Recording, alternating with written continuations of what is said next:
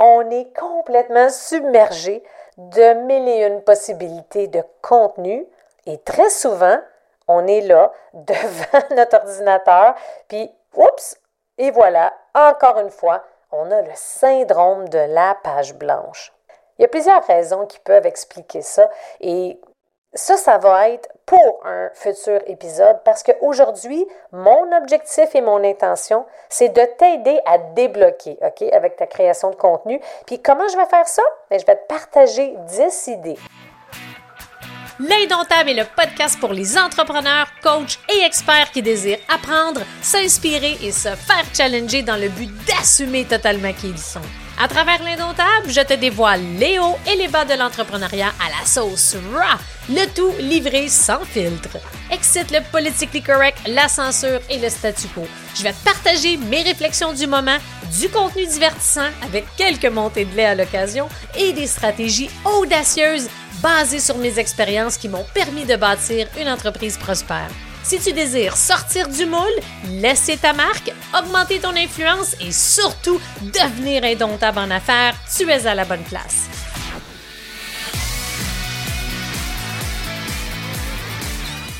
Je suis pas mal sûre que si je te dis que la création de contenu est rendue absolument un must aujourd'hui si tu désires réussir et laisser ta marque sur le web. Puis je suis pas mal sûre que je t'apprends rien, right? Puis aujourd'hui, on est tellement à un clic avec le web de trouver une idée, un sujet que tu n'as jamais parlé. Il y a tellement de possibilités, des thématiques à l'infini au niveau du contenu que tu peux partager. Fait que ça devrait être facile, tout est là. On fait juste tourner la tête un peu partout. Regarde en ce moment là, dans ton environnement, peu importe où est-ce que tu es. Je suis convaincue que tu peux avoir des idées qui vont émerger. Ah, ah oui, je pourrais parler de ce livre-là, je pourrais parler de telle expérience, je pourrais partager tel truc. On est complètement submergé de possibilités de contenu à partager au quotidien avec son audience. Mais pourtant, là, ce qui est vraiment particulier, c'est que ça demeure un grand défi pour la majorité des entrepreneurs. Je fais juste penser aux nombreux clients entrepreneurs que j'accompagne. Je pense à mes amis entrepreneurs que je côtoie. Peu importe les conversations que j'ai, je constate à quel point c'est vraiment un défi au quotidien. Puis, un exemple de phrase, là, que j'entends quasiment tous les jours, voire à toutes les semaines de plusieurs entrepreneurs, c'est comme ah, oh, Mélanie, je sais pas quoi écrire. J'ai pas d'idée. Je ne sais pas quoi partager. Ou la meilleure que j'entends trop souvent, c'est Mélanie, j'ai rien à dire. Vraiment. Pense-y un instant. Tu sais, dans le fond, c'est incroyable comment que ça fait pas de sens. On est complètement submergé de mille et une possibilités de contenu et très souvent, on est là devant notre ordinateur, puis oups, et voilà, encore une fois, on a le syndrome de la page blanche. Il y a plusieurs raisons qui peuvent expliquer ça et ça, ça va être pour un futur épisode parce qu'aujourd'hui, mon objectif et mon intention, c'est de t'aider à débloquer, OK, avec ta création de contenu. Puis comment je vais faire ça? Ben, je vais te partager 10 idées précise. Et ça se peut qu'il y en a que fort probablement que tu as déjà fait, tu as déjà utilisé, tu as déjà appliqué. Mais je suis pas mal sûre qu'il y en a que Ah, j'avais pas vu ça comme ça ou bien j'avais pas pensé à ça.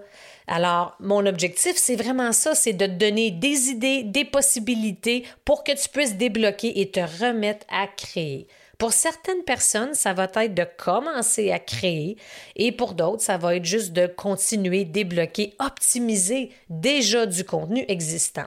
Et à la fin des 10 idées que je vais te partager, je vais te partager différentes astuces pour t'aider à démarrer le tout. Alors, j'espère que tu es prêt, prête, parce qu'on commence. Première idée, contenu humoristique.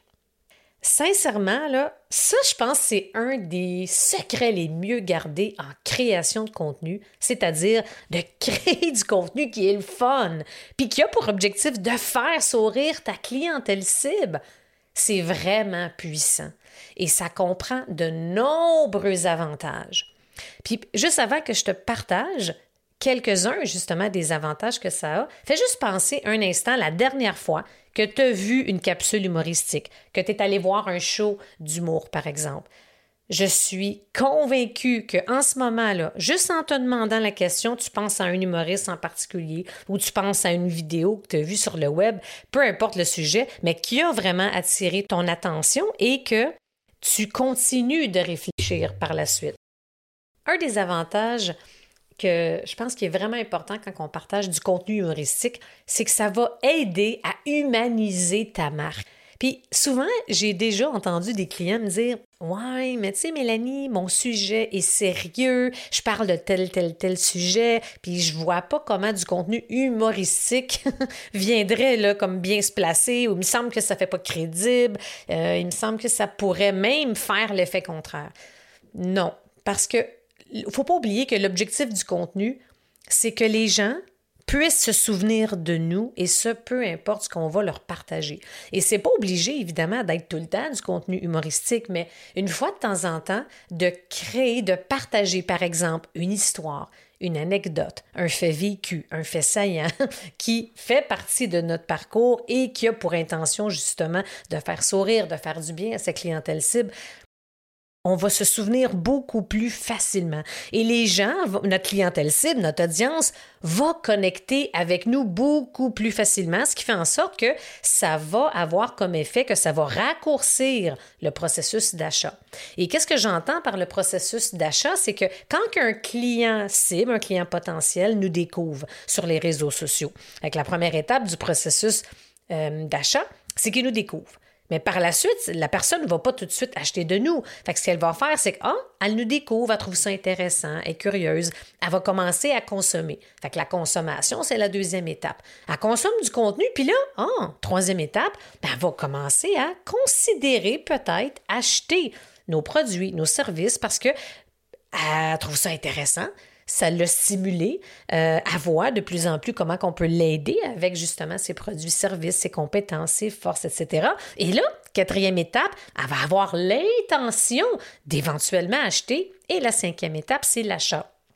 Plus la personne, plus l'audience, la clientèle cible qui écoute notre contenu connecte à nous, et c'est pour ça que du contenu humoristique va vraiment accélérer, le processus d'achat, ce qui fait en sorte qu'elle va passer à travers chacune des cinq étapes du processus d'achat beaucoup plus rapidement. Et ça, je l'ai vécu par expérience. Et la meilleure façon de partager du contenu, c'est vraiment sous forme d'anecdotes. Puis, tu sais, au final, c'est que notre clientèle cible veut savoir, dans le fond, qu'est-ce qu'on a appris de cet événement cocasse-là?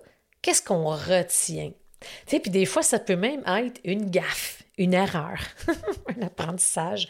Et souvent, je me rappelle, comme pour ma part, j'avais fait une, conférence en 2019 sur la scène dans le temps de le Wake Up Call avec Roxy Valade. Puis j'avais fait un peu une pièce de théâtre par rapport. C'était un peu comme de l'autodérision par rapport à comment j'étais. Tu sais, je dirais, ça fait quand même pas loin de peut-être une dizaine d'années quand j'étais vraiment aux prises avec un problème d'ego démesuré et je faisais de l'autodérision par rapport à comment je vivais certaines situations.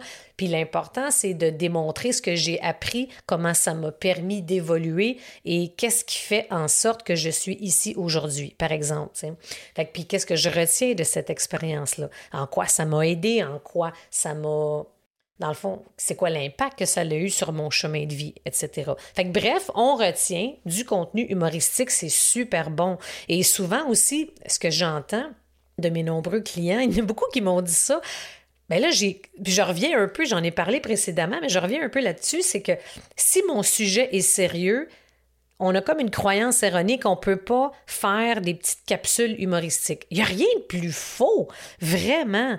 Et sur un autre sujet un peu, mais toujours au niveau de l'humour. Moi, il y a deux pièces, euh, deux, euh, je dirais, numéros euh, d'humoristes qui m'ont marqué puis que je parle régulièrement et que j'adore. Je vous les partage parce que ça me tente. le premier, c'est le fameux Martin Matt avec le fait que quand il essaie d'installer un cadre, puis que ça marche pas. Fait que je suis pas mal sûre que la majorité d'entre vous en ce moment, là, vous souriez, puis vous vous dites « Oh, ouais, tellement! » Puis pourquoi, OK? Puis ça, ce que je veux que vous retenez dans ces deux partages-là que je vous fais, OK? C'est important, vous allez comprendre pourquoi. Fait que finalement, ça a un lien. fait que avec Martin et Matt, je me reconnais, parce que je pourris là-dedans. Puis pour ceux et celles qui me suivent régulièrement, vous savez que mon chum, mais mon chum et moi, on a un projet d'autoconstruction. C'est notre rêve de se construire un chalet maison à Mont-Tremblant. On s'entend que c'est mon chum qui construit. Moi, j'aide avec toutes les autres tâches connexes. Et mon chum, lui, il est super bon. Puis souvent, même lui, il disait comme je ressemble à Martin Matt quand vient le temps de faire de la construction. Fait que ça l'a resté parce que je me reconnais dans cette situation-là. Fait que vous voyez le lien. Fait que c'est ça qu'il faut retenir. La deuxième, c'est la fameuse, le fameux numéro de Simon Gouache avec le CrossFit. C'était cœur, hein? Si vous l'avez pas vu, OK, allez sur YouTube, allez voir ça. Puis je, moi, c'est là que je l'ai découvert. J'ai, j'ai capoté sur cette vidéo-là parce que pour ceux et celles qui ont fait du CrossFit, j'en ai déjà fait pas longtemps, malheureusement, à cause de mes blessures aux épaules suite euh, au kickboxing. Mais c'est vraiment ça. La première fois que tu fais un cours de CrossFit, t'en, vomis tellement que c'est intense. Fait on se reconnaît. Donc, la question que j'ai pour vous, puis peut-être même le défi, c'est hein, qu'est-ce que je peux partager que fort probablement une bonne partie de mon audience va se reconnaître? Fait que si mon audience se reconnaît, qu'est-ce qui se passe? Elle va se souvenir de moi. Fait que ça, j'ai, j'ai vraiment trouvé ça intéressant. En vous le partageant, je me dis que c'est quand la dernière fois que j'ai partagé un contenu humoristique? je vais m'y remettre. Et euh, je vous partage une petite confidence euh, dans ma famille, amis, famille élargie, etc. Euh, voilà plusieurs années. On m'a déjà dit que j'aurais pu être humoriste. J'étais souvent le bouffon de ma famille avec mon rire contagieux. Bref. Alors, on est juste au premier point. Ben oui! Alors le deuxième, les histoires. Oh là là, qu'on sous-estime la puissance des histoires. Raconter des histoires là, qui vont captiver et engager son audience, c'est extrêmement efficace. La première question, et sûrement que tu te demandes la même question, mais souvent on me demande Oui, mais quelle histoire? Il me semble que j'ai aucune histoire intéressante. Je me sens ordinaire et j'ai une vie ordinaire. Hey, hey, hey. Quelle croyance erronée, encore une fois. Il n'y a rien de plus faux. OK? L'important, c'est que dans les histoires de ta vie, regarde quelles sont les histoires qui ont agi à titre d'événements, de faits marquants, de déclics et qui ont contribué à la personne que tu es devenue aujourd'hui. Il y a des histoires qui. C'est pas pertinent ou important de savoir si c'est une bonne, une moyenne histoire, dans le sens qu'il y en a qui ont vécu des traumatismes. Tu sais, souvent, c'est des deuils la maladie, une agression, la violence conjugale. Il y a des, histoires qui sont pas faciles. Il y a des histoires qui sont comiques. Il y a des histoires inspirantes. Mais dans toutes les histoires, ce qu'il faut que tu retiennes, OK, le plus important, c'est qu'est-ce que tu as appris? Quelle est ton intention en racontant, en, ben en racontant cette histoire-là? C'est quoi ton intention? Est-ce que c'est d'inspirer? Est-ce que c'est de démontrer qu'on peut tout réussir? On peut passer au travers de n'importe quoi? Fait quand vient le temps de justement partager une histoire, c'est important de savoir pourquoi. Quelle est l'intention? Qu'est-ce que tu as appris? Et tu sais, c'est ça qui est important. C'est pas juste de raconter une histoire. Si on comprend pas, si ton audience comprend pas ton objectif avec ton histoire, puis où est-ce que tu veux les amener, puis qu'est-ce que tu dois en retenir, ben ça va pas atteindre la cible. Tu sais, pour ma part, ben, par exemple, deux des histoires que je raconte souvent. Un, ma rencontre avec Rémi Tremblay à la Maison des leaders, ça a eu un effet, euh, c'est un déclic important parce que euh, avec Rémi, quand j'ai commencé en 2014, fait que c'est quasiment 10 ans, mais j'avais vraiment un ego démesuré. Puis dans le temps, j'étais directrice nationale d'une grande entreprise canadienne et je vais faire souvent des blagues parce qu'il y avait un contraste avec la réalité de la maison des leaders. si vous connaissez pas la maison des leaders, c'est sûr, c'est très développement personnel, pleine conscience, comment devenir un meilleur humain. Il y a beaucoup de réflexions. On va prendre le temps de se déposer. Puis je me rappellerai tout le temps, à un moment donné, euh, ben pas un moment donné, la première rencontre à la Maison des leaders en septembre 2014. Euh, j'avais, c'est ça, j'avais quel âge? J'avais 38, je pense.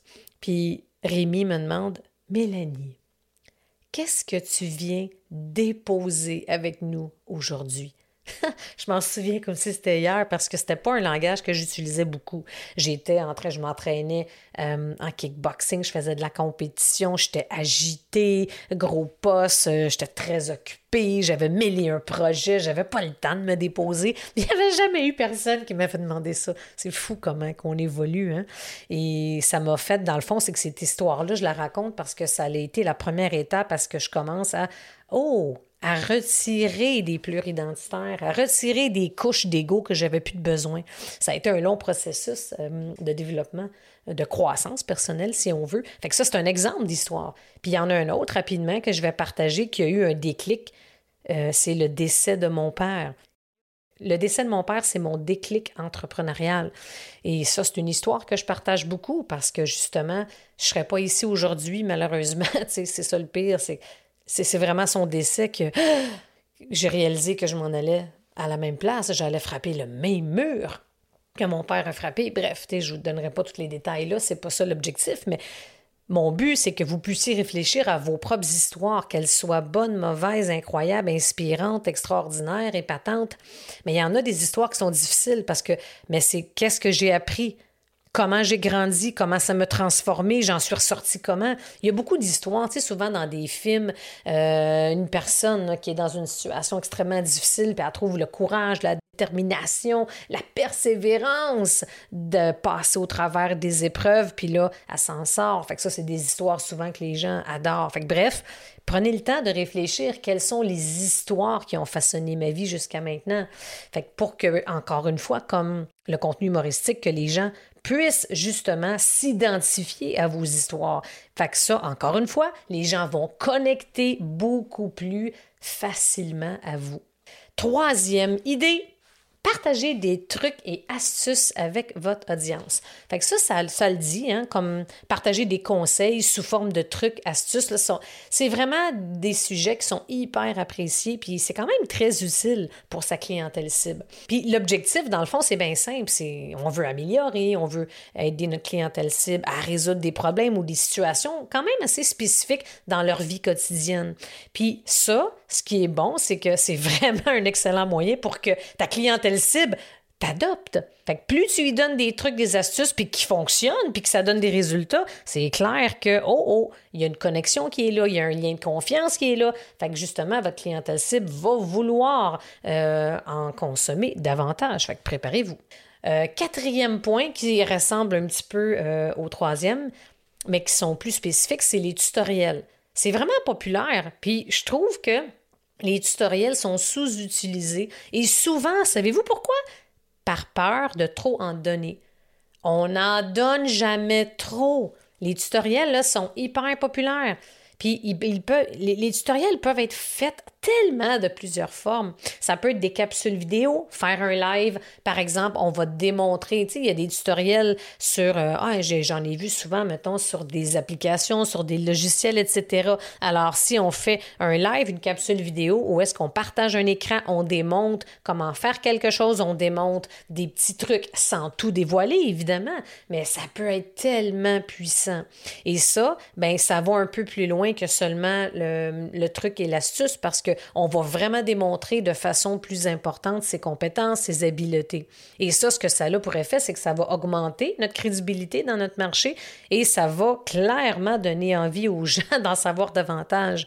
Et souvent, ça peut être aussi euh, un tutoriel qui peut être un, outil gratuit, ça peut être un tutoriel que vous partagez en live dans un de vos groupes Facebook, ça peut être dans un défi, fait qu'un défi, puis là, c'est un tutoriel à chaque jour, il y a, plein de façons de fonctionner aussi. Puis euh, les tutoriels aussi, c'est pas seulement dans du marketing, de la business, ça peut être au niveau de l'alimentation, du sport, etc. Parce qu'on peut démontrer exactement comment faire. Tu sais, par exemple, mettons dans l'alimentation, ça me fait penser à deux de mes clientes dans mon mastermind, Pénélope Villeneuve, Nadine Joannette, euh, quand, par exemple, elles vont faire une recette, là, elles vont faire une vidéo, une capsule qui va démontrer au complet comment faire la recette. Mais c'est ça aussi un genre de tutoriel pour ceux qui sont en marketing en business, ben voici comment faire une page de vente. Voici comment faire euh, des visuels sur Canva. Tu sais, il y en a tellement, mais ça, on sous-estime l'importance et la puissance et l'efficacité des tutoriels parce qu'on pense que c'est souvent associé juste au marketing, à la gestion, ces choses-là. Mais non, ça peut s'appliquer dans tous les domaines. Le cinquième point, c'est un point extrêmement puissant. Euh, qui est un peu plus difficile pour certaines industries, mais il s'agit de saisir les opportunités. Exemple, quand on est capable, OK, puis le, titre, je l'ai-tu dit? Je suis pas sûre. je pense que je l'ai pas dit, J'y vais. Donc, le titre de l'idée 5, c'est Actualité et tendance. Fait que dans le fond, c'est savoir partager des sujets d'actualité qui sont des sujets du moment dans l'actualité, euh, ou bien les tendances du moment. Euh, quand on est capable d'en repérer quelques-unes dans les nouvelles, puis que ça a un de près ou de loin avec son domaine, c'est extrêmement puissant et ça a de multiples avantages. Mais c'est pas toujours facile à trouver parce qu'il faut être capable de, un, de les voir et deux, de saisir l'opportunité d'en parler. Parce que de pouvoir parler d'une tendance. si je pense en ce moment, mettons, on parle beaucoup de la pseudo-récession. Hein? Les gens, les médias en raffolent, ils vont en parler beaucoup, les gens vont prendre ça. Fait que ça, c'est un sujet d'actualité, la récession. Donc, une idée de contenu, êtes-vous prête pour faire face à la récession? Ça, ça me fait penser à une de mes clientes, Anne-Marie Roy, dans mon mastermind, qui a justement pris cet angle-là. OK, est-ce que tu es prête pour faire face à la peut-être récession qui s'en vient. Voici, je te partage par exemple euh, un événement où est-ce que je t'invite à t'inscrire pour planifier tes stratégies en 2023 pour prévoir ce qui s'en vient. Ça, c'est un excellent exemple. Un autre exemple qui est extrêmement puissant, Marie-Sophie Guillemette, euh, quand on pense au niveau, au, défi de l'enseignement, elle, elle offre une alternative au système de l'éducation qui est justement L'école à la maison et plein de services là, alentour de ça. Mais elle a su dès le début de la COVID saisir l'opportunité de l'école à la maison sur le web. Elle a su saisir l'opportunité que là, en ce moment, ce qu'on on parle de plus en plus ouvertement dans les médias que le système d'éducation n'est plus adapté aux besoins de nos enfants. Il y a beaucoup de changements qui s'imposent, puis c'est un peu le monde de l'omerta. Fait que elle n'a pas peur, elle va de l'avant, elle en parle. Fait que ça, ça fait partie, c'est un exemple de c'est un sujet d'actualité et ça devient une tendance parce qu'on en parle de plus en plus. Fait c'est extrêmement puissant. Parce que quand on réussit à parler avec de façon, comme je dirais ça, précise et qu'on trouve vraiment le bon moment, c'est que ça va vraiment augmenter notre influence. Ça va augmenter également notre crédibilité dans notre domaine. Puis ça peut devenir viral rapidement. Marie-Sophie Guillemette, c'est ça que ça a eu comme impact. Puis elle a lancé son podcast sur le sujet. Elle a son émission de radio à Québec, même chose. Fait c'est pour ça que souvent, quand on réussit, à vraiment trouver le bon sujet, la bonne tendance, ça peut faire, les résultats peuvent être absolument incroyables. Numéro 6, les entrevues. Il y a eu une vague, il y a quelques années, là, qui avait énormément d'entrevues sur le web. Comme ça, on venait toutes de découvrir que ça existait, puis qu'on pouvait en faire. Et on peut faire tellement de choses avec ça. Puis on dirait que là, dernièrement, il y en a un peu moins, mais les entrevues, ça demeure une excellente occasion de partager des perspectives différentes sur un sujet spécifique sous différents angles. Puis ça, c'est super intéressant. Alors, on, va juste, on réalise pas à quel point que ça peut être puissant. Puis ça peut être des entrevues, tu sais, autant avec des experts, des influenceurs, des personnalités publiques, des personnes inspirantes qu'on désire faire connaître. Fait que de trouver un mix entre on veut faire découvrir de nouvelles personnes sur le web, dans un sujet X et aussi de faire des entrevues avec des gens qui sont plus influents, qui ont déjà une notoriété publique. Ça aide aussi pour nous. Fait que ça, c'est un excellent moyen. Puis après, on peut faire différents contenus, on peut faire différentes capsules, extraits de ça, on peut faire des shorts, on peut faire plein de choses. Parce que dans une entrevue, avez-vous déjà réalisé puis pensé à quel point qu'on peut avoir du contenu, des capsules? C'est fou, là. Fait que ça, on le voit pas tout le temps. Puis il faut apprendre justement à maximiser tout le contenu qu'on crée. La septième idée, c'est la schématisation. En d'autres mots, puis ça, c'est un point que je fais souvent dans mes webinaires, mes lives et tout, j'adore ça, c'est comment schématiser ces enseignements. Puis une des forces de la schématisation, c'est que des fois, on a un concept, une idée, un enseignement qu'on veut transmettre, puis c'est difficile des fois à l'oral. C'est difficile de façon auditive, sans modèle visuel à présenter. Fait que justement, de faire un schéma, un triangle, une ligne croissante, euh, un modèle, un diagramme de Gantt, peu importe ce qu'on veut faire, c'est incroyable comment ça aide. Puis d'ailleurs, la majorité des gens sont visuels. Alors, c'est très puissant. Fait que moi, dans mon groupe Facebook, dans mes lives, webinaires, mes ateliers, mes défis, je vais souvent partager mes enseignements sous forme de modèle et ce que les gens me partagent le plus, me parlent le plus après, Hey, j'ai adoré ta pyramide de ça. Hey, j'ai adoré ton enseignement quand tu as parlé de X, parce qu'ils se souviennent du modèle. Alors, ça, c'est extrêmement puissant. Le prochain, c'est 8. Les études de cas et les témoignages. Et aussi, c'est important de comprendre la différence.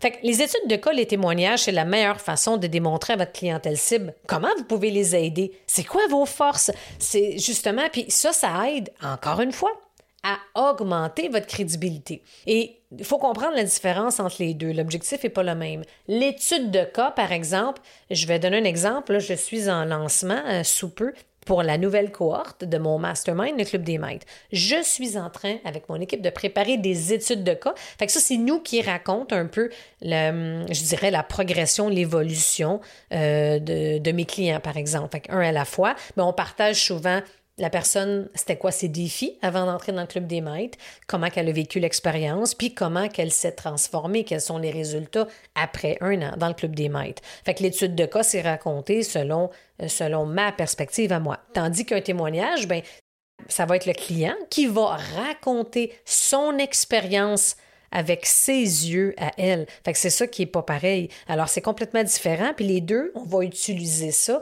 dans des moments, des exemples différents. Fait qu'on voit souvent à travers les réseaux sociaux, parfois c'est une étude de cas, fait qu'on voit que c'est la personne qui la raconte. Et il y a d'autres moments que c'est un témoignage, fait que souvent c'est pris mot par mot directement de la personne. Fait que ça aussi, ça fait vraiment du bon contenu, faut pas l'oublier.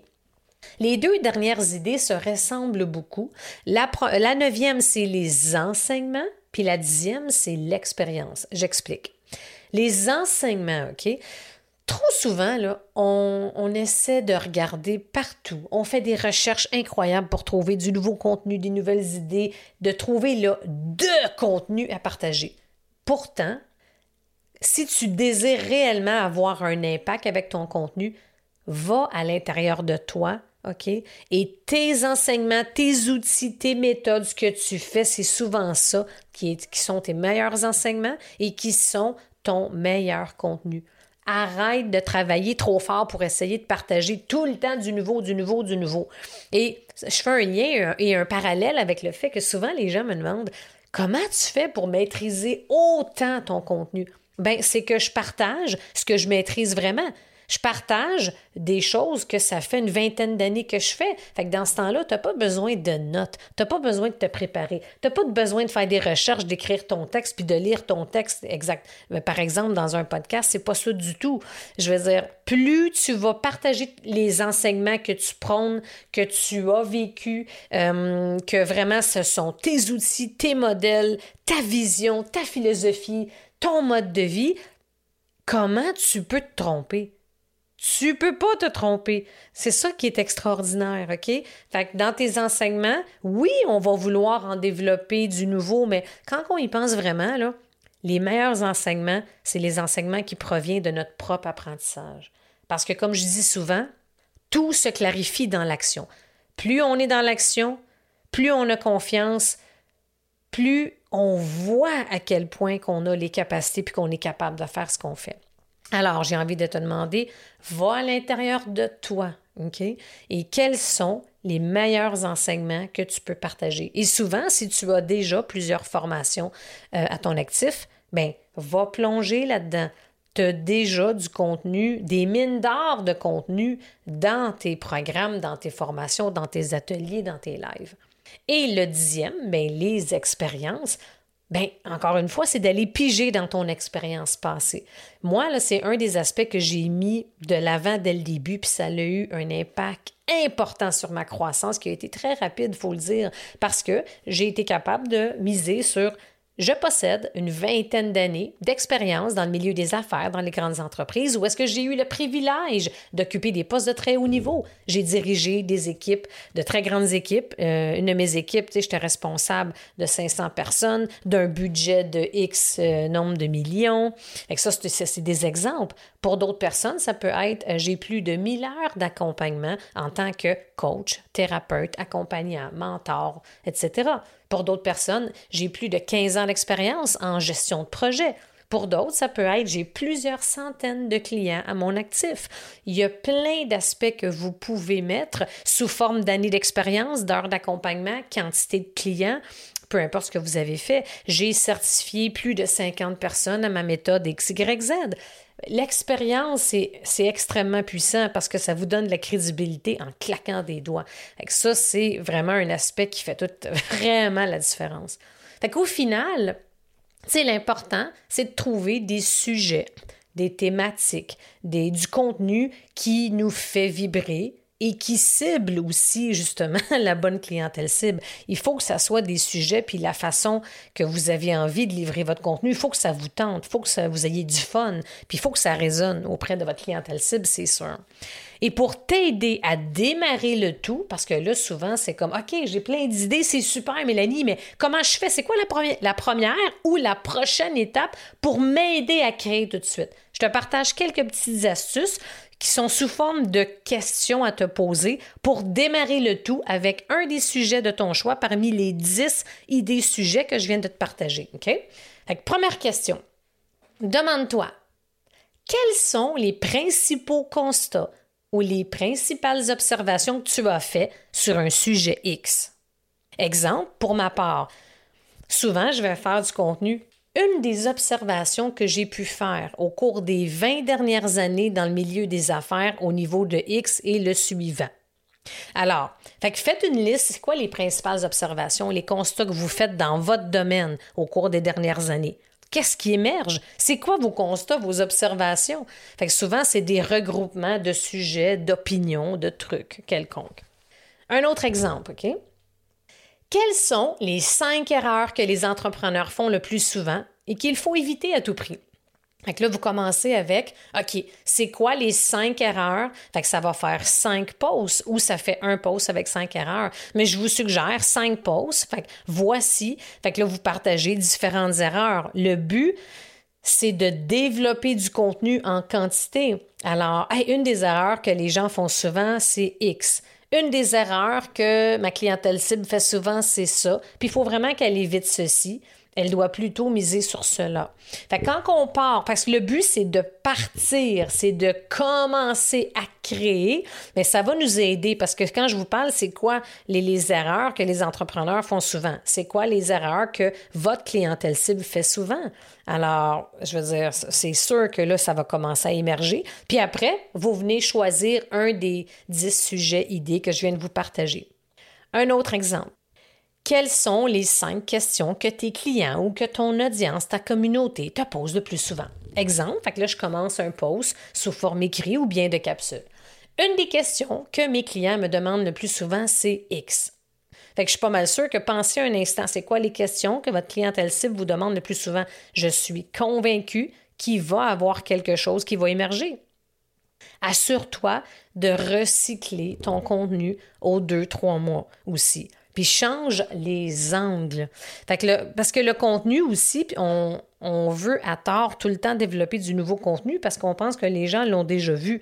Mais je t'informe et je te rassure sur un point, la majorité des gens n'ont pas tout vu ton contenu. Fait qu'essaie de toujours, euh, aux deux, trois mois, aller reprendre certains extraits, changer quelques mots au besoin.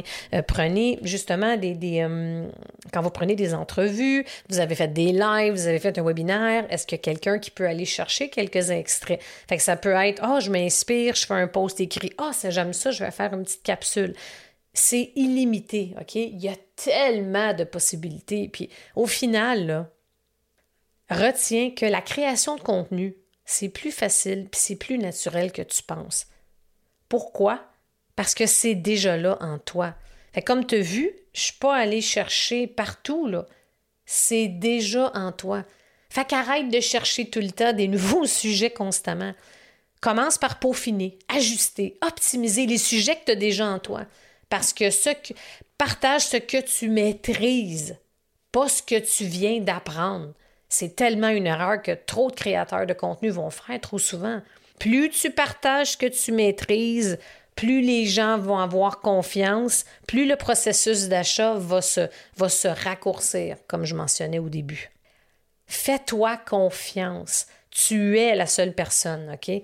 Tu es la seule personne à maîtriser ce que tu maîtrises. Ne l'oublie pas. Médite et respire avant de créer ton contenu. Tu vas voir que ça va t'apporter de la clarté, de la légèreté et c'est toujours beaucoup plus facile. Arrête de forcer quand ça vient pas. Fais un changement physiologique de quelques minutes. Reviens après puis laisse émerger le contenu. J'espère que ça t'a aidé. Alors, les 10 idées, sujets, partage. Euh, je serais curieuse de vraiment de te lire, de t'entendre par rapport à ça. Alors, n'hésite pas à m'écrire info commercial-mélanie-fortin.co. Alors, j'espère que ça t'a aidé. J'espère surtout que ça va faciliter et que ça va t'aider soit à démarrer, soit à débloquer, soit à optimiser ta création de contenu. Alors, merci beaucoup d'avoir été à l'écoute, ça me touche et on se voit pour un prochain épisode.